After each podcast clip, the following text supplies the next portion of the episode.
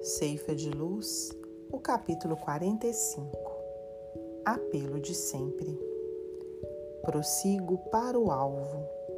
Paulo, Epístola aos Filipenses, capítulo 3, versículo 14. Nas horas de aguaceiro, reflete na colheita que virá.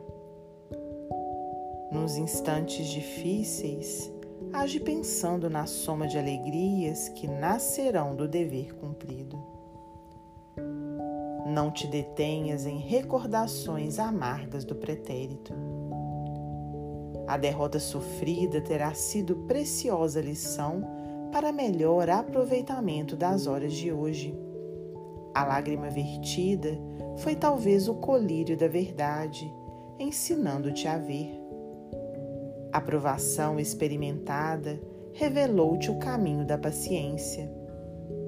As afeições que desertaram se te erguem presentemente na memória por instruções da vida, impulsionando-te à descoberta do genuíno amor. Para a frente é o apelo de mais alto. O passado é capaz de auxiliar, mas tão só por recurso de informação se duvidas disso, reflete no automóvel de que te serves comumente.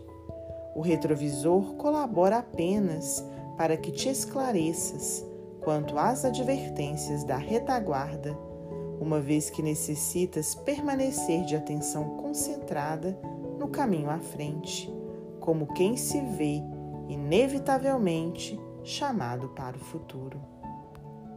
Emmanuel Psicografia de Francisco Cândido Xavier.